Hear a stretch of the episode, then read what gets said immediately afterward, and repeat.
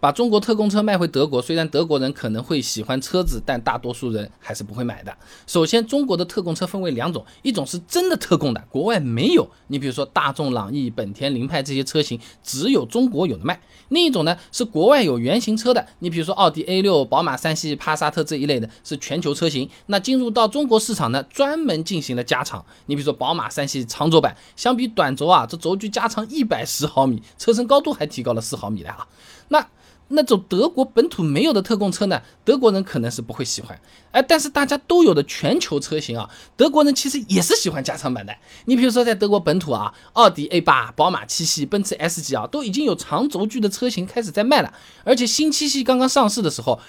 德国百分之八十的客户订单都选的是长轴版。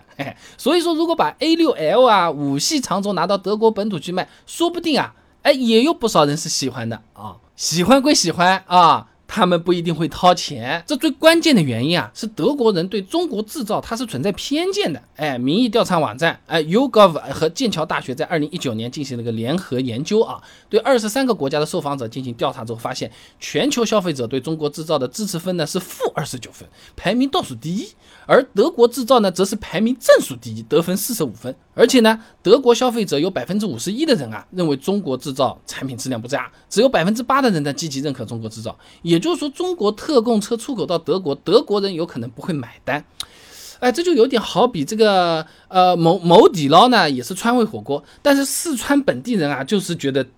不认啊，必须是本地的那个火锅才行，苍蝇馆子也是强的好的啊，是这种感觉。那么除了刚才说的那个偏见啊，车子从中国出口到德国再卖，其实价格上还贵出不少嘞。德国进口欧盟以外其他国家的汽车关税是百分之十，另外呢，德国买车的时候增值税百分之十九，中国其实是百分之十七，还更低一点。也就是说啊，不算运费、销售、其他税费这些成本的情况下，中国特供车出口到德国，起码价格要上涨百分之十二。宝马三系举个例子，德国宝马官网显示，三幺八 i 价格呢是三万七千两百欧元，呃，毛算算折合人民币呢二十八万八千六。那么中国对应的加长车型三二零 Li 指导价呢是三十一万八千九，你再出口到德国，价格大概是三十五万七千二，贵了七万块钱了，人家这搞不了就就就买五系了，对不对？不过呢，了解欧美地区买车风格的朋友有可能会知道啊，这国外卖的车子啊，基础版是。真的真的是基础版，什么配置都是没有的。那中国基本上配置啊都是配的差不多，都还算配好的。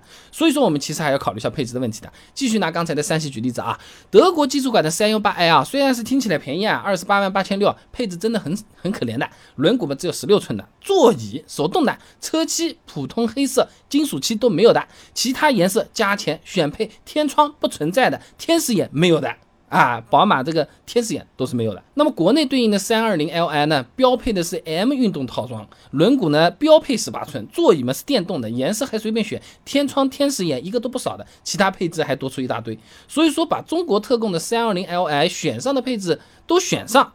那么德国买三幺八 i 的价格啊，已经是比较高了，像天价一样的。随便举个例子啊，德国 M 运动套件选配就是四万八千八百三十九块钱。天使眼大灯七千七百五十二，天窗选配九千三，内饰 synthetic 皮三千八百七十六，零零散散加在一起，说不定啊，真的比刚才说的七万块钱还多。所以如果全部选下来，挺划算的，德国人还是会考虑的。但是拼便宜走量搞这个标配，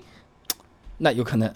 是搞不过啊。所以总的来讲，中国特供车啊。这个加长的这个后排，德国人也是喜欢的啊，已经用钱投票过了。但是对于中国制造的确存在偏见，出口到德国呢，价格偏高，也的确有这个原因。德国人啊，很有可能喜欢是喜欢，但最后不会买中国特供的版本啊。但是如果中国特供的这个配置碾压德国版，刚好他们也是喜欢买高配车，那就真的是不好说了，多半德国人会买的啊。听着也是味道有点不太舒服啊，德国人觉得中国制造不靠谱。而不会买中国人做的宝马，哎，我们就